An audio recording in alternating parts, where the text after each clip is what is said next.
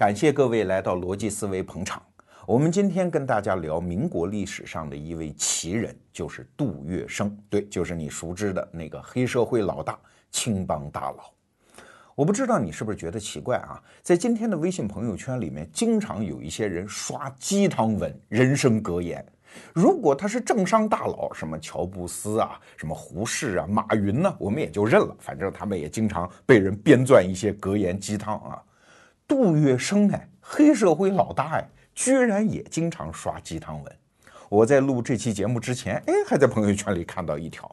说什么上等人是脾气小本事大，中等人是脾气大本事也大，下等人是脾气大但是本事小。据说是杜月笙说的，我考证半天也不知道这个依据是什么。最奇怪的是，世界各个文明当中，黑社会老大甭管他多么有钱有势，他的人生总不值得效仿吧？他有什么资格给我们刷鸡汤文呢？哎，这是杜月笙身上非常有趣的一点啊。名人就是这样。在当世的时代啊，我们觉得谁谁谁很有名，如雷贯耳。但是过了几十年、上百年，甚至几百年之后，一个时代有时候仅仅能给我们留下那么几个人。大家想一下啊，比如再过个两三百年，京剧界可能最后也就留下一个梅兰芳，后世的人搞不清楚什么马连良啊、荀慧生啊这些名字，可能渐渐都会被时光淡忘。民国这个时代，哎，大家可以想一下，再过个五百年，关于中国的二十世纪的上半叶，大概能留下几个人呢？我自己掐指算了一下，如果能留下五个人的话，杜月笙很可能是在名单上。剩下什么总统啊、督军呐、将军呐、什么政界大佬啊，可能一概都被历史遗忘。所以，我们今天要聊一聊杜月笙。杜月笙身上有很多很奇怪的东西啊。比如说，大家都说他是黑社会头子，在电影里面，你看冯小刚就演过杜月笙啊，那个气场之强大。其实我告诉你啊，杜月笙是没读过书的。现在即使他自己讲，大概读过几个月私塾，你想穷人的孩子，那读私塾又不想上进考功名啊，那肯定不好好上学嘛。所以杜月笙这辈子其实大字儿不识几个。哎，那他怎么是青帮大佬啊？就算在青帮内啊。当时上海滩的青帮大概是四个辈分，最大的呢叫大字辈，然后是通字辈，然后是物字辈，最小的是学字辈。而这个杜月笙呢是物字辈，倒数第二名啊，这个辈分，所以他在青帮里面其实如果按辈分来说是无足轻重的。但是这个人混到好到什么程度呢？我给大家随便举一个例子，章太炎。章太炎是大学者啊，但是他有一个外号叫张疯子，就谁的账都不买啊，那是一个死混蛋啊！袁世凯当年想要称帝之前嘛，就是拼命讨好章太炎，希望章太炎用自己的社会名望为袁世凯称帝背书啊！哎，当年把他弄到北京养起来，给足银子，各种各样的礼遇，章太炎根本就不鸟他。但是章太炎跟这位杜月笙关系好到了什么程度？首先，杜月笙的钱他是光明正大的要啊，而且杜家后来建自己的祠堂，居然章太炎自己给他写了一封序啊，写了一篇文章，劈头第一句说杜家元祖是什么？帝尧啊。帝尧就是尧舜禹的那个尧啊，章太炎用自己的学问啊，把什么呃，一直从尧舜禹开始，一直到汉唐公卿，所有姓杜的夸了一遍，说这个杜月笙就是他们之后，你看我来给他背书。章太炎是这么个人，袁世凯大总统啊，他是著名政治家，不鸟他，但是一个小流氓、小混混，居然用自己的全部身家信誉去替他背书，你不觉得很奇怪吗？你会发现，一旦我们用一种脸谱化的方式来理解像杜月笙如此复杂的人格，往往在细节上很多逻辑都讲不通。我们随便给大家举点例子啊。杜月笙的后半辈子是跟一个叫孟小冬的女人过的。那孟小冬是谁呀？是民国京剧界首屈一指的女老生。就是在戏台上唱的是男人的角色，但自己其实是一个女儿身啊。他号称叫东皇皇帝的皇，在娱乐界地位可高了啊。这听起来不就是一个黑帮大佬欺男霸女，包养了一个娱乐界的女明星的故事吗？还真就不是这回事儿啊。杜月笙当孟小冬的戏迷当了十年，一直就在眉目传情，痴痴的等啊。这个过程当中，他就是个备胎。而孟小冬当时是跟梅兰芳在一起，后来孟小冬、梅兰芳闹翻了，才从北京南下上海，投靠到杜月笙的府邸当中啊。所以这个故事哪是什么欺男霸女呢？它是一个备胎加上暖男的故事。如果写成电视剧，那也是如泣如诉的爱情悲剧啊！啊，你看这个在细节上就不符合那个脸谱化的理解。我们再举个例子，杜月笙跟我党共产党是有血海深仇的。我们学过历史都知道，有四一二反革命政变，这是发生在一九二七年。当时的北伐军总司令蒋介石清党，在上海屠杀工人纠察队。那谁下的手呢？就是这位杜月笙啊。当时的上海的工人纠察队那不得了啊，号称总工会有八十万人、三千条枪，那是一个正经的武装力量。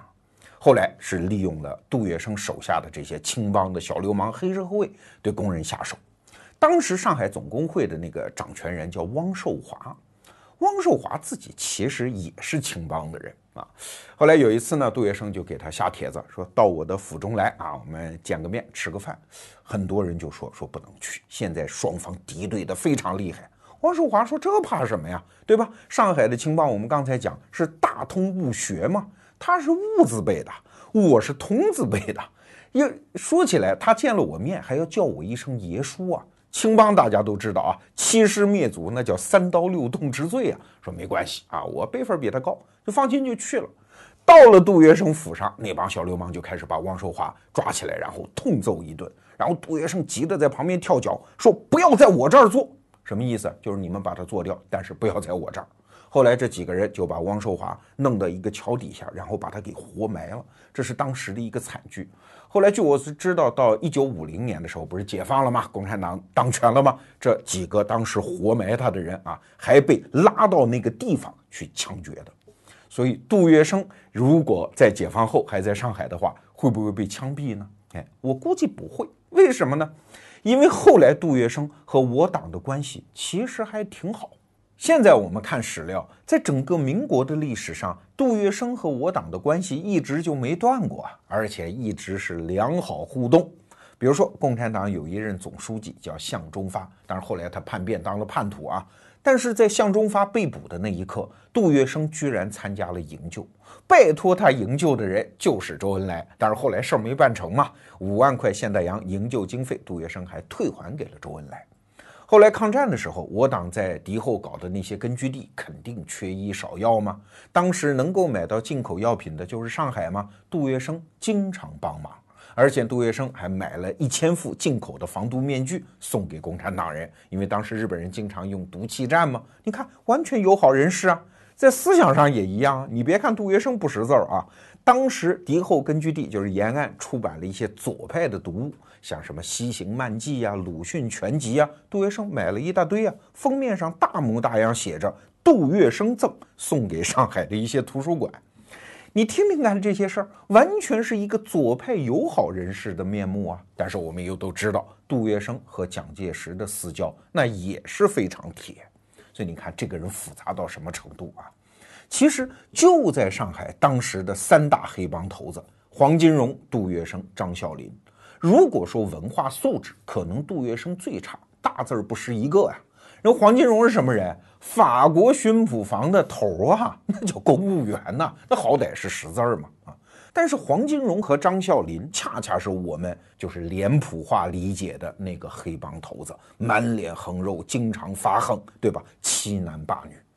而杜月笙呢，尤其是他的后半截儿，完全是一副温文尔雅的士君子的模样，在十里洋场上混得名声极好。这我们一会儿要谈啊。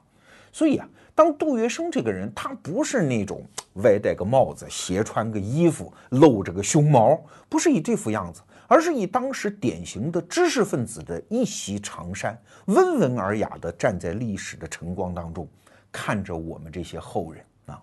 那他的身上有什么值得我们启发的东西呢？太有意思了啊！好，我们先花一点时间来介绍一下杜月笙这个人的生平，他是怎么发家的？杜月笙出生在一八八八年，这个时候还有皇上嘛，前清的时候啊，他的老家呢就在今天上海的浦东，当时叫高桥的一个地方，是最苦最苦的那种农家子弟出身。但是杜月笙这个人的身世苦到什么程度？今天要有一个真人秀节目，他也参加啊，说出来绝对催人泪下。你想，两岁亲妈就死了，五岁亲爹就死了，五岁养活他的是他的继母，继母呢，在他八岁的时候被人给拐卖了，所以杜月笙八岁的时候就已经流落了，东家凑一口，西村讨一顿。十四岁的时候流落到上海，你说这样的孩子？他能有什么出息啊？就是典型的街头的小流氓、烂仔嘛，赌啊，做一些小案件呢，混一口饭吃啊。当时他还留下过一个史料，这是后来历史学家在那些巡捕房的那些证据当中淘出来的。他有一次跑到一小旅馆，说：“哎，你们这家肯定容留吸毒啊，我都知道了，掌握了证据。”现在我要去举报，想不让我举报，来给我五块钱。那 后来那个店家一方面给了他钱，一方面以讹诈罪到报了案啊。后来就抓起来关了几天。他就经常干这些事儿。据说当时他在上海混，有一项绝技，叫什么叫顶相公？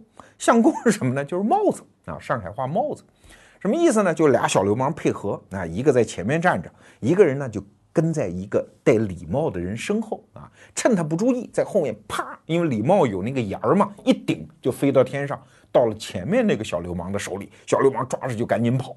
一般人帽子被人顶掉，从后面顶掉，肯定第一反应是回头啊，杜月笙咵再跑，然后把这帽子拿到旧货店换几个钱用啊。当然了，他最主要的工作还是赌。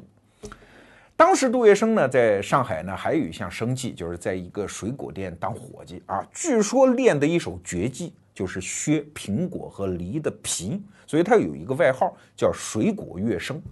当时水果店的伙计也不容易啊，不仅仅是在店里卖水果哈，经常要到赌场去卖水果。据说杜月笙的本事能练到什么程度？别人在赌钱，哎，他拿个梨在削，看别人赌钱，手。这削梨眼睛都不看啊，居然能够削下来一条皮，而且宽窄一致，非常薄，所以外号叫水果月生嘛。后来他当了大佬，还有这样的习惯，请自己的门人呐、弟子啊、朋友来喝茶啊，拿起一个水果，咔给你削，削完给你吃，这也是他社交的一种手段。总而言之，二十四岁啊，这十四岁到二十四岁这十年的杜月笙，就是在十里洋场上这么混的。他的生命的转折点呢，是发生在二十四岁的这一年啊，因为一个很偶然的机会，他跑到青帮大佬黄金荣的家里去打杂帮闲。请注意啊，那没有任何工资，最多管你一口饭。因为黄金荣当时在青帮里的位置还得了啊？我们前面讲青帮一共四个辈分啊，大通物学大字辈是最大的。黄金荣说什么狗屁大字辈，老子是天字辈。在大上面还要加一横，在十里洋场上，青帮我最大。在这儿，我们稍微说几句题外话。中国在民国的时候，当时有三大帮会组织啊，最大的呢是青帮。然后呢，还有红帮。那第三大是什么呢？有人说是白莲教啊，因为青红白嘛，正好凑三个颜色。其实不是，白莲教在清代的时候已经被搅得差不多了。第三大呢，应该是四川和湖北的哥老会，号称叫袍哥嘛，这就不去说它，因为它是一个地方性组织。那青帮和红帮其实特点不一样，红帮的主要影响力是在整个南方。而且呢，红帮没有太多的组织性，往往啊，一帮人要参加红帮，我们举行个仪式，烧个香，拜个祖祖先，因为它是天地会演变过来的嘛，啊，然后举天之下皆是兄弟，这是红帮的搞法，所以号称叫红帮一大片，而青帮呢是一条线，它有强烈的组织性。因为青帮的前身是什么？是清代搞漕运的那些船工的组织，所以青帮觉得我是有手艺的啊！你如果要加入我们，是要拜师的，是要递帖子的，一个头磕在地下，一辈子是要认我为老师的。所以你看，我们前面讲青帮的辈分规矩为什么那么严？就是从这儿来的。那黄金荣就是当时上海滩，因为青帮在上海嘛，啊，当时漕运跟上海的关系也很深，青帮在上海的势力其实是大过红帮。我们还是说回来黄金荣这个人吧，他是怎么当上上海的青帮老大的呢？当然现在有争议了，说他从来没有正式的加入过青帮组织啊。但不管了，当事人都公认，我们今天抬什么杠呢？那黄金荣获得这个角色啊，是一个很特殊的历史机缘。我们都知道，当时上海有租界，英国人、法国人在自己的租界里搞的还是西方那一套啊，什么法治啊、人权呐。但是你毕竟在中国的地盘上啊，有些小事情你是不是搞不定？比如说小偷小摸的治安事件，对吧？哎，所以后来法国人也学乖了，说这样，我招募一些华人警察，当时叫巡捕啊，来管你们华人自己的小混混，哎，地头蛇嘛，这当然就有效了。这其实就是一次公务员招考，哎，黄金荣就借着这个机会进了这支队伍。但是后来据说干得很好啊，经常破大案。但是我们得明白啊，这个破案跟福尔摩斯那种靠逻辑推理能力破案可是两回事啊。一个租界嘛，地方也没多大，能出什么治安事件呢？无非就是偷拐扒拿这些事情。黄金荣当年当小混混的时候是有帮会背景的，就是在青帮里的。你如果有帮会背景，到处都是眼线，这条街上谁偷东西了，当然就容易破案嘛。而且你当上警察之后，你还可以利用帮会来制造一些案件，然后自己再给它破掉，对吧？所以就进一步能够获得法国人的信任。而获得法国人的信任，当上华人巡捕的头之后，就形成了黑社会的保护伞。别人不敢干的生意，什么黄赌毒之之类的，他自己就可以指挥自己的徒子徒孙给干起来吗？哎。他就能更加吸附帮会的资源，而帮会资源越在他手里，法国人就越拿他没办法，就只好睁一只眼闭一只眼。所以黄金荣的发迹，他不是他个人的德行有多好，而是在中国的那个非常特殊的年代。外国人的租界和中国人的底层社会之间正好出现了这么一个裂缝，而黄金荣在最好的时机把自己给填进去了而已啊！所以后来他反正生意做得很大，成为上海滩的大亨、青帮领袖。而跟黄金荣比起来啊，杜月笙那就是个爬爬虫啊，什么都不算。首先岁数上就小二十岁啊。作为一个街头混混，如果有机会到黄公馆、黄府当中去打杂帮闲，即使不领工资，是不是也觉得脸上很有光彩啊？但是这种底层下人，你怎么能混得出来呢？这也得靠历史机缘啊。黄金荣啊，有一个太太叫林桂生，这个女人出身也不行啊，窑子里的出身。但是原来黄金荣当混混嘛，也只能娶这样的女人。但黄金荣这辈子一辈子大大咧咧，家里很多事儿也不愿意管，很多徒子徒孙的那种黑社会的帮会的小破事儿也不愿意管。哎，就是这个林桂生林太太管，她是黄府的真正的当家人啊。那杜月笙多精啊！一进府邸，马上眼观六路，耳听八方，知道这个府里面谁说了算。有一年啊，林桂生突然重病在床，好几个月啊，起不来床。哎呀，这个杜月笙就端屎端尿啊，嘘寒问暖啊，把他的病给伺候好了。但是作为一个大家太太来说，底下人嘛啊，表现出很恭顺、很尽心、很巴结差事。这能算什么呢？啊，哎，挺好，小孩挺好，挺上进啊，也就这样。哎，正好在这个时候，林桂生的一个闺蜜，哎，当时法租界的总翻译的太太又病了啊。哎呀，这个病了怎么办呢？给闺蜜送点什么礼呢？哎，说杜月笙不错，你去伺候他的病去。你不是伺候过我的病吗？啊，又去端屎端尿，又好几个月，又给伺候好了。这俩闺蜜这一见面，哎，真棒。你们那小伙子啊，有面子，所以你看，不是你对别人好，别人就一定对你好，是你让他觉得自己在社会上有面子，他才会真对你好。这叫社交货币啊！每个人一定要把自己打造成社交货币才值钱，这是一个处事的方法论呢。这是第一件事。第二件事呢，有一年啊，突然就是。应该运到黄公馆的一麻袋货给丢了，你能想得出来那是什么货啊？应该就是鸦片那种东西。呃，这个损失挺大的呢。这个时候呢，黄金荣也不在家，底下的那些帮会的那些徒子徒孙，有的都出去打砸抢了，也不在家，家里就剩一个林桂生和一些普通的佣人。哎呀，这个林太太就很着急啊，肉疼啊，丢了一袋鸦片。这个杜月笙说：“要不我去处理啊？因为你也没上街打过架，你怎么能处理呢？”说你借我一把枪 啊，我就去处理，好吧，把枪借给你去吧。哎，杜月笙就一想说，法租界啊，他是知道黄公馆的货，他绝对不会来。现在呢，天色已晚，上海城他也进不去了啊。上海县城有城墙的，跟租界是两回事啊。上海城他也进不去了，他只能去英租界。所以提着枪去了英租界，就在街上转啊。哎，果然看到有一辆黄包车拉着一个人，那个人坐在黄包车上啊，底下搁着一麻袋东西。哎，杜月笙就上去了，先是把枪扬了扬啊，显示我是会玩枪的，然后不跟那个车上人说话，直接跟车夫说话，说我知道没有你的事，但是我要请你帮一个忙，跟我去一趟黄公馆啊，去了之后我赏你两只大洋。然后反过头来跟车上人说：“横财你是发不了了，但是命总归还是有的啊！你跟我去皇宫馆没关系，跟桂生姐道一声歉，命是有的。你要是不信，你就想一想，什么时候皇宫馆里面做过人呢？就是要做人，我们也在外面做呀，怎么能在公馆里面把人给弄死呢？就几句话，把这两个人就弄回来了，一麻袋货也弄回来了。这话不是我在这杜撰啊。”杜月笙这一辈子到处跟人讲这段话，为什么？因为太高明了。你想啊，先耍一耍枪，让人告诉你啊，我不是吃素的啊，先把他镇住，然后一句话先拿住车夫，因为车夫是他的行动力啊。他那种底层人士一旦惊慌，万一做出什么控制不住的行为呢？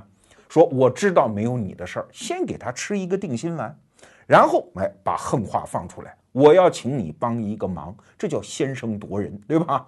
跟我去一趟皇宫馆，然后再利诱一下。去了之后，我给你两只大洋，把车夫安定住。车夫肯定不会动了，车上人的人就傻了，因为他唯一的同盟已经丧失掉了吗？然后再安他的心，说你跟我回去，哎，然后你还放心，你命是保得住的。所以你看这一段话，你别看杜月笙没有上过学啊。真的说的是滴水不漏啊！我觉得这段话值得我们每个人在心里把它背下来，然后想想处理这种危机事件用什么样一种节奏，怎么样分化瓦解对方，最后把事情紧急搞定。杜月笙一辈子对这件事儿都特别得意，哎，那林桂生当然觉得很欣赏了，小伙子真是能干。后来啊林桂生为了考验他，还带他去赌过一次钱，故意让他赢了，大概两千块现大洋。这不得了啊！两千块现代洋，当时在上海是能买一幢豪宅的。其实林桂生呢就要考验他，看他怎么用这笔钱啊。如果是买房子置地，这个人呢也不错，但是没大出息；如果是狂嫖滥赌呢，那这个人根本就不能用。哎，但是杜月笙呢，两千块大洋，首先把自己的旧债一还，然后原来街上的那些小混混的朋友把这钱就给分了。林桂生说。此人才堪大用啊！就从这件事儿开始，从此后黄公馆的所有生意基本上都开始交给这位杜月笙来打理。你不要小看黄公馆的生意，那是极其复杂的。前面我们讲有黄赌毒，对吧？但是所有的黑社会大佬，尤其是青帮大佬，他有一些面子上的生意。比如说，当时的上海的舞台啊、戏院呐，还有一些游乐场所啊。当时上海最著名的那叫大世界啊，那是上海的大游乐场，有点今天的迪士尼那个意思，也是黄金荣的生意啊，这是面上的生意。而且呢，他作为帮会老大，他还有一些慈善生意。哎，你别觉得这矛盾啊，一点不矛盾。这些生意的跨度极大。哎，杜月笙就在黄金荣的府中帮他打理这些生意，长达十年。你看，这又是一个十年，但是后来他渐渐的自己的生意也起来了嘛，就独立了啊。他的生意最终做到多大？比如说三五年到三七年的时候，现在我们看史料，当时杜月笙手里有一家公司叫三星公司，星就是三个金字拼起来那家公司啊，一年的总收入大概是五千万大洋，什么概念？北洋政府一年的总财政收入才两点几亿个大洋，一家公司占全国财政总收入百分之十几，为啥？做的鸦片生意嘛，当然大，所以经济上已经变得不得了的有钱啊。而且呢，杜月笙还有很多正经生意啊，比如说他当了六十多家企业的什么董事长啊、总经理啊，有的是挂名，有的是实职，有的是干股，有的是真的入股啊。因为后来啊，它已经成为整个上海滩经济的一根定心柱啊。什么意思？比如说，大概是三十年代初，当时有一次长江发大水，那当然了，银行就变得生意很不稳定嘛，很多人就要挤兑银行嘛，跑到银行去取款。哎，后来有一家银行的老板特别聪明啊，就请到了杜先生，说能不能到我那儿去一趟？杜月笙说可以，然后就去了。一进门，哎，申报存款三百万啊，然后往那一坐啊。哎，其他来取钱的说，杜月笙都肯把自己的三百万现大洋存到银行里，我们还挤兑个屁呢？就散了。哎，一场金融危机就此搞定。这件事情出来之后，上海的金融界，什么钱庄啊、银行啊，都去找杜先生啊，当顾问的、当董事的、给干股的啊，一定要跟你扯上关系，因为关键时刻，杜月笙是可以救你的命的呀。这是在经济上的成就了。在政治上的成就呢？我们都知道，民国那个时代啊，其实谁比谁大。今天是这样，明天可就是那样，谁比谁大，说不好的呀。比如说，孙中山在武昌起义之后回到国内啊，第一站不是来到上海吗？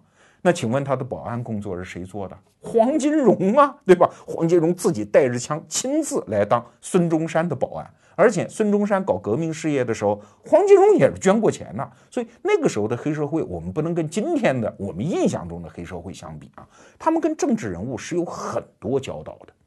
到了杜月笙这一代啊，跟民国的那些政治人物就更是千丝万缕的关系了，因为那个时候政局动荡嘛，一个在台上的军阀呀、政客呀、督军呐，你怎么知道你明天还掌权呢？一旦失势之后，哪儿最安全？只能跑到上海的租界里面，然后一头钻进杜公馆。杜月笙能护得你的安全。什么浙江督军卢永祥、山东督军这张宗昌，包括九一八事变之后丢掉东北的张学良，全国人民都对他喊打喊杀。一放眼全国，哪儿最安全啊？只有杜月笙家啊！当时民国有一个号称第一杀手的人，叫王亚樵，放出话来啊，我要刺杀张学良啊！杜月笙也放出话来，你敢动我的客人试试啊？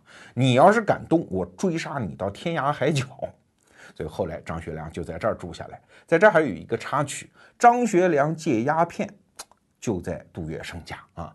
当时啊，杜月笙还找了一些外国的医生看着他，怕他戒毒嘛，身体反应过大哈。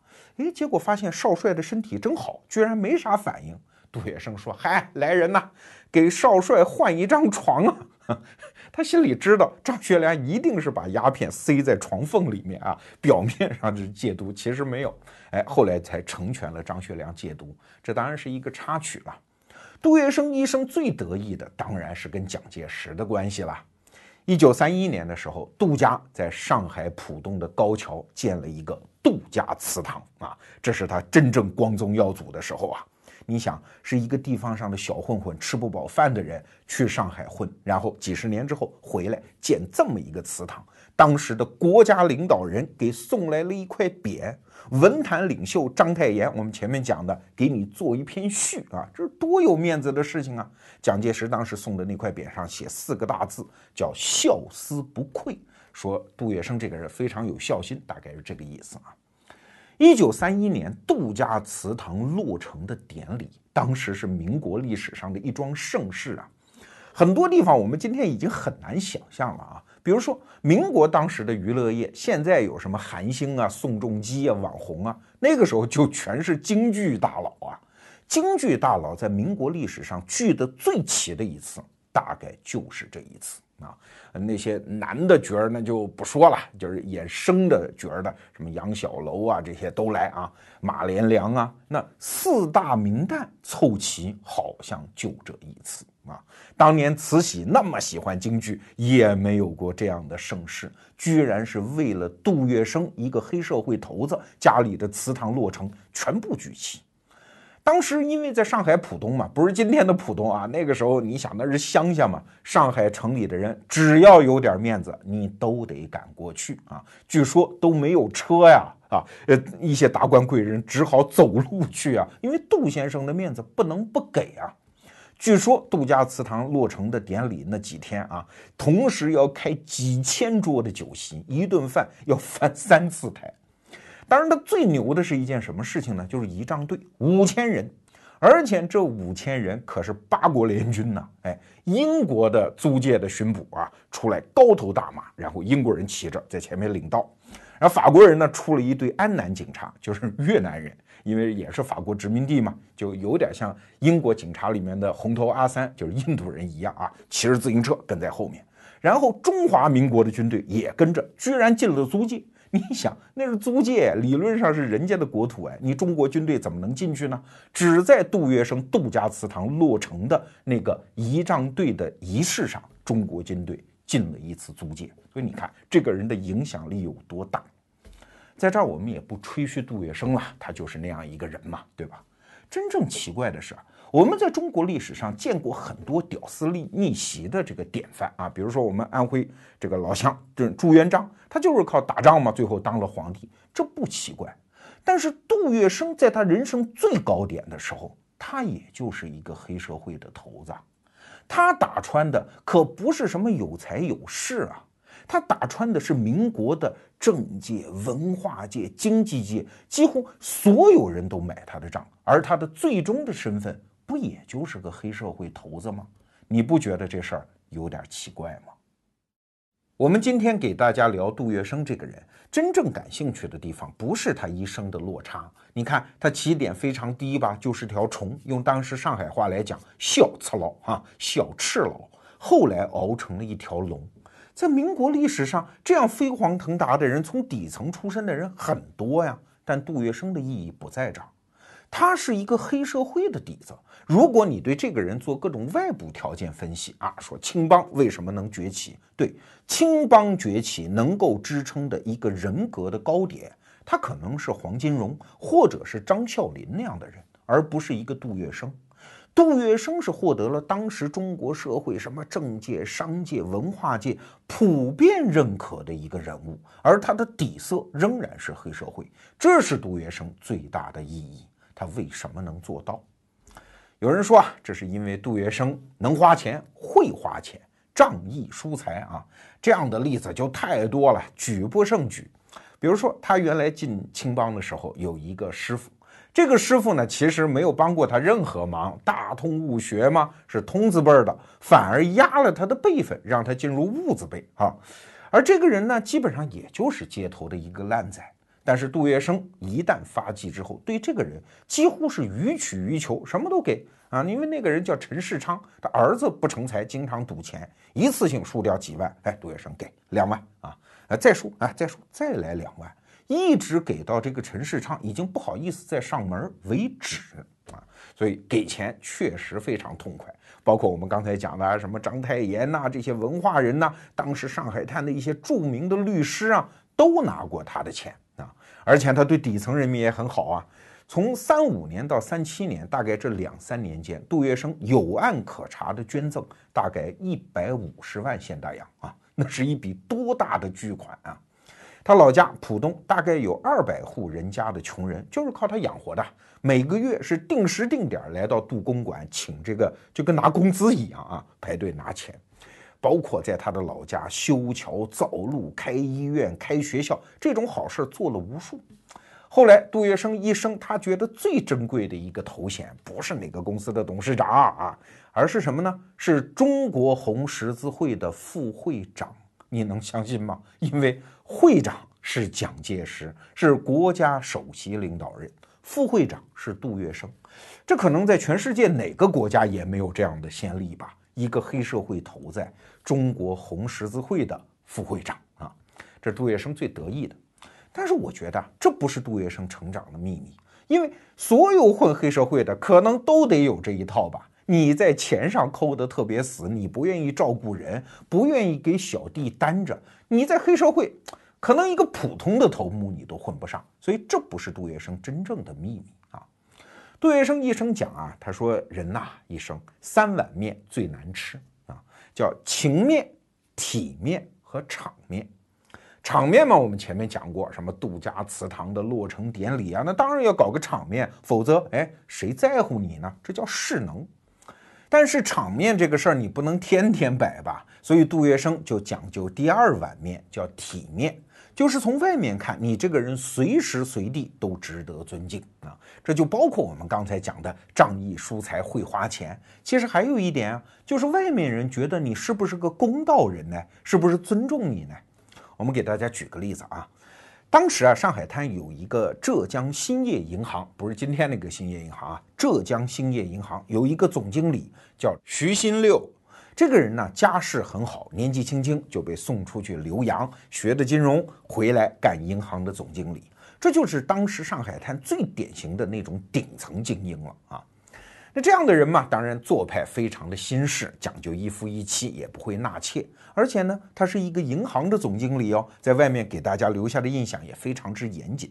但是谁都不知道，这个徐新六在外面有小三儿，养了一房外室，而且还生了孩子。他跟谁都没有说，但是他跟杜月笙说了，而且还预先留下了一份遗嘱。说我万一出事儿啊，你要去替我主持公道，帮我这个小三儿和我的私生子来分家产。哎，后来果然被他不幸言中。一九三八年，这是抗战的第二年，徐新六也是办公务，从香港飞武汉，在路上就被日本的飞机给击落，这人就死了。那那边徐家人在办丧事啊，分家产，不知道。哎，这个时候杜月笙就带着他的遗嘱上门去主持公道。你想这件事情很难办的，因为你只要不说，人家也不会恨你啊。你上门主持公道，没准人家大太太啊、原来的子女啊还会恨你一辈子。但是杜月笙就挺身而出，把这事儿办了。办完之后，上海滩的很多政商大佬一看，哟嚯，杜月笙不仅是仗义疏财啊，我们的很多家务事他还能来主持公道嘞。所以很多家务事也请他来处理，这就叫体面。但是体面毕竟还是给外面看的。杜月笙还讲究的是第三碗面，就是接着往里来，回到自己的内心。他讲究第三碗面，叫情面。什么意思呢？其实我们举个例子，大家就理解了。《水浒传》当中啊，有两个人物都是仗义疏财的，一个呢是小旋风柴进，因为他家里有钱嘛啊。但是柴进对人呢，如果你是江湖普通人士来投靠，基本上一盘肉。一瓶酒啊，然后再给什么一斗米十吊钱就打发了。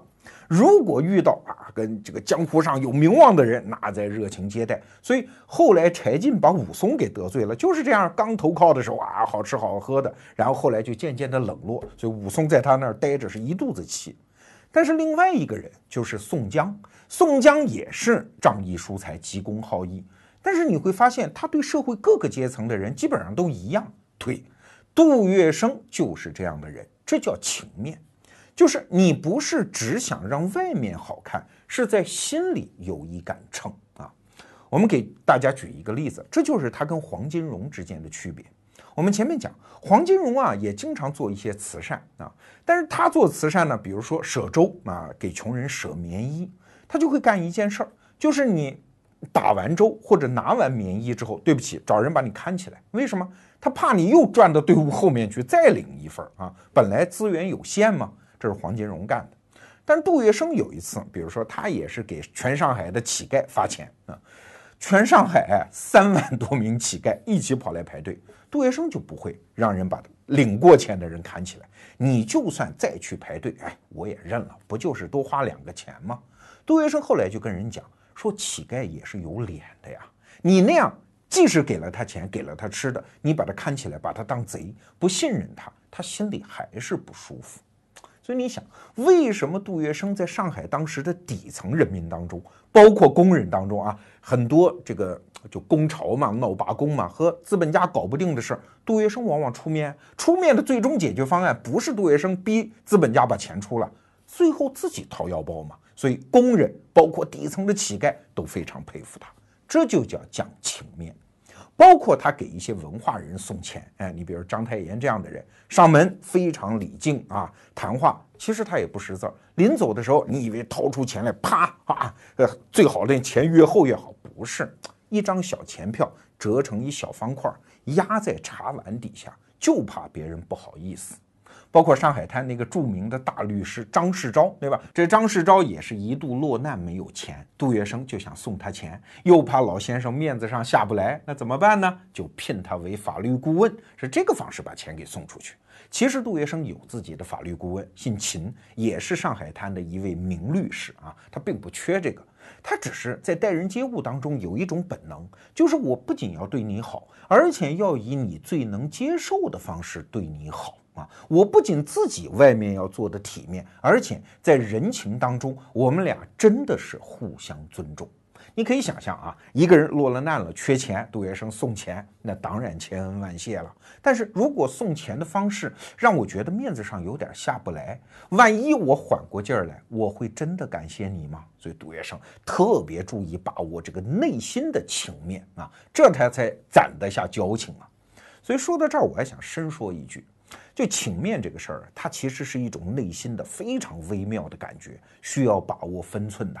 但是你如果是用一种技巧把握分寸是没有用的，说到底是你的道德修养啊。当然你会觉得拿道德来说黑社会头子有点别扭哈，但是本质上还真就是这么回事儿。我们再给大家举一个例子，就是对于女人的态度，这个黄金荣和杜月笙之间就有鲜明的对比。黄金荣嘛，大流氓出身，贪财好色，这个可以理解。但是他在晚年的时候犯了一个最不该犯的错误，他迷上了当时的一个京剧名角儿，叫陆兰春啊。这个女孩其实就是他自己给捧出来的，估计这个水平也不怎么样啊。但陆兰春呢，是黄金荣一个门徒的养女。这差着辈儿呢，小时候就在他膝盖上玩，小女孩嘛。哎，后来一旦长成了窈窕淑女之后，这个黄金荣啊，就哎呀，就有点那个感觉啊，然后就砸钱捧他，在京剧界把陆兰春就给捧起来了。捧到什么程度呢？就是天天晚上在大戏园子里带着钱上啊，然后捧角嘛。但是旁边也有一位，这位是谁呢？浙江督军卢永祥的公子，叫卢小佳。这个人号称叫民国四公子啊，那公子哥嘛就不像黄金荣这么懂事儿了啊。结果陆兰春在台上一个音儿给唱走了啊，这卢小佳就喝倒彩啊。黄金荣站起身来，二话不说走到卢小佳面前上去，啪啪就俩大嘴巴。哎，浙江督军卢永祥的公子哎，浙江督军是什么？当时上海的城防就是浙江督军就管。相当于你把你们城市最大的那个司令官的公子给当众羞辱了，这还得了？后来就被抓起来了啊，也不审也不判，军阀嘛也没有那一套，就是各种折磨和羞辱。黄金荣一条命差点就丢掉了。你看，这就是普通黑社会大佬啊，他要是跟权力硬碰硬，最后就是这个下场。后来怎么缓过来的呢？是杜月笙出面，仗义疏财，花了大量的钱，把他那个三星公司就最值钱那个公司的股份的干股送给了卢永祥，后来才把黄金荣给救出来。救出来之后，黄金荣一面是对杜月笙各种感恩戴德了，说咱俩也不用按辈分论了。你别看我比你大二十岁啊，你也不是什么我的弟子，咱俩拜把子兄弟吧。哎，杜月笙说这不行，这不行啊，辈分是辈分，而且我靠你提拔嘛。后来俩人想了一办法，就是把杜月笙的儿子让黄金荣认了个干儿子，这就把辈分给扯平了。这是他们俩之间的关系。但黄金荣出来之后就觉得，我靠，我为这个陆兰春，我这代价也太大了吧，差点把老命丢了。得了，我把你娶了吧。可是你想，黄金荣这时候五十四岁，而陆兰春呢二十五岁，而且有男朋友，就是有相好的。他没办法，这黄金荣捧自己啊，对自己有恩，所以陆兰春就提出了两个特别不像话的要求。第一呢，小妾我是不当的，要当就明媒正娶，我要当大房太太。他其实知道黄金荣的大太太林桂生在家里掌财权，所以他又提出来第二个条件：家里所有财权我要一个人掌。其实啊，这就是提两个非分要求，把色迷了心的老头给吓退了就完了。没想到黄金荣来劲了，说行啊，我就离婚，家里财权全归你，这就太不符合礼法了。大太太，你为了一个小妾让她下堂，当时的道德是没法允许的，而且也动了他的整个青帮和家族的利益结构。所以啊，杜月笙就各种劝说，嘴皮子都磨破了，没有用。最后林桂生不得不出走啊。后来也看是杜月笙啊。给林桂生买了一处宅子，一直伺候他到死啊，就是把他当家里的长辈那样伺候。那黄金荣呢，跟这陆兰春，你能想都想得到，肯定没几年好日子啊。后来陆兰春是逮着一个机会，把家里所有的福财、金银珠宝一卷，跟他那个男朋友就跑了。这件事儿对黄金荣的打击特别大，后来他就真的不怎么管事儿了，所有的事儿都交给杜月笙打理。从此，黄金荣就算是沉沦下去啊，这是他对女人的态度。这种态度啊，其实一点儿也不奇怪。那个素质的人，那个道德水准的人，他就是这个下场。但是反过来，我们再看杜月笙对同样是一个京剧明星啊孟小冬的态度呢？孟小冬是和梅兰芳分手之后到上海来投奔他，两个人琴瑟和谐，后半辈子相处的非常恩爱。后来一九四九年中国变天了啊，杜月笙跑啊跑去了香港，那孟小冬也陪了去了。后来呢，其实他们是想举家移民到美国。所以全家就在统计人数，在办这个美国的签证啊。后来孟小冬就在旁边说了一句话，说我这次要跟你去，我以什么身份去呢？是家里的丫鬟吗？还是你的女朋友呢？你看暗示了一下，杜月笙马上就幡然悔悟，知道对不起小冬，说签证不办了，停下来，我先跟小冬结婚，在香港正式结婚，然后再去美国。但是万没想到，这就耽误了，后来就没去成。一九五一年的时候，因为在香港缺医少药，其实当时杜月笙也没什么钱了啊，渐渐的就身体不行了。一九五一年的八月份就死在了香港。所以说，他对孟小冬实际上为了这个感情，其实准确的讲都不是为了感情，为了对得住人家，为了在道德上说得过去啊，耽误了自己的性命啊，这是杜月笙。所以你看，什么叫做情面？情面到深处，其实就是道德。但是啊，我们讲完了场面呢、体面的情面，其实还是没有办法解释杜月笙。今天我们给大家讲的是杜月笙的故事，好像充满了浓浓的鸡汤味儿，因为表面上讲的就是一个社会底层人士怎么样飞黄腾达嘛。我们中国人啊，理解别人的成功，通常会有三个归因啊。第一，你运气好；第二，你肯努力；第三，你方法对。哎，成功学大师特别希望我们相信这个公式啊，因为运气好，这谁也替不了你；努力是你自己的事儿，关键是方法，所以要听我们的啊。成功学贩卖的就这一套嘛。但是杜月笙用他一生的故事告诉我们，成功有另外一个面相，叫代价啊。成功学大师永远希望我们学会了方法，然后积极上进、正能量，然后就能成功。扯淡！成功是代价的结果，而不是方法的结果。啊，我们再来看杜月笙。杜月笙啊，在民国时期给我们留下来的照片，永远是一袭长衫。什么是长衫？是那个时候知识分子的打扮。哎，那你杜月笙一流氓头子，你穿什么长衫呢？哎，两个原因。第一个原因嘛，他就想混进上层社会啊。你看黄金荣就不想，黄金荣喜欢别人管他叫黄老板啊。张啸林喜欢别人管他叫张大帅，只有杜月笙一生喜欢别人管他叫杜先生啊。他要混进知识分子的队伍，但是他之所以要穿长衫，还有第二个原因。我看到那则史料的时候，内心其实非常震撼。他说啊。我年轻的时候在街头当混混的时候，胳膊上全是刺青啊！我为什么穿长衫？没办法嘛，我不能让人看到我的流氓的历史啊！我夏天再热，我从来不敢把袖子卷起来啊！现在我们看史料，上海有一次举行这个足球赛啊，大夏天，大家都穿着运动服哎，短裤哎，请杜先生去给开个球。他居然也只能穿长衫，然后撩起前襟儿踢了一下球，然后默默地回去坐下，连话都没讲，实在太热，他不敢嘛。在这个细节当中，我们看出什么？看出一个人的内心煎熬。那叫杜月笙哎，上海的大亨哎，所有的人都会羡慕他，但是在杜月笙身上，你能体察到一个东西，叫看不起自己。看不起自己这个东西，在黄金荣、张啸林身上你绝对看不到；即使在国民党的一个普通的师团长身上你也看不到。但是在杜月笙身上是极其的刺目。他一辈子不识字儿，但是他上进到什么程度？他的府当中啊养着一个人叫新闻秘书，每天给他读报纸，要讲给他听发生了什么，他听不懂要问。他府中还养着评书艺人。因为更宽广的那个知识领域，他无法够得着，他不识字儿吗？只好通过评书。他后来一九四九年逃难到香港，还专门派人回来到上海请评书艺人去给他讲评书。可以说，他用他的方法学习了一辈子。那你可能说，这可能也容易做到啊，但是下面一件事就不容易做了。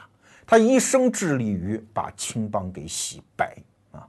包括三一年之后，他逐步就放弃了什么妓院呐、烟馆呐、赌场啊这些生意都不做了。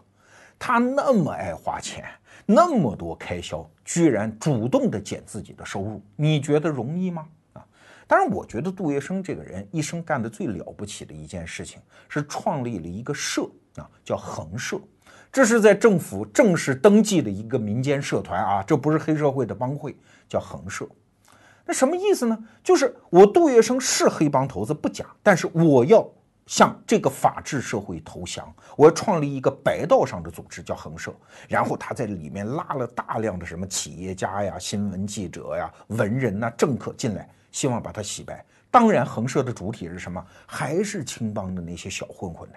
说白了，杜月笙通过创立恒社，是要向社会喊：我要以我一个人为支点，把几百年的青帮全部给他洗白。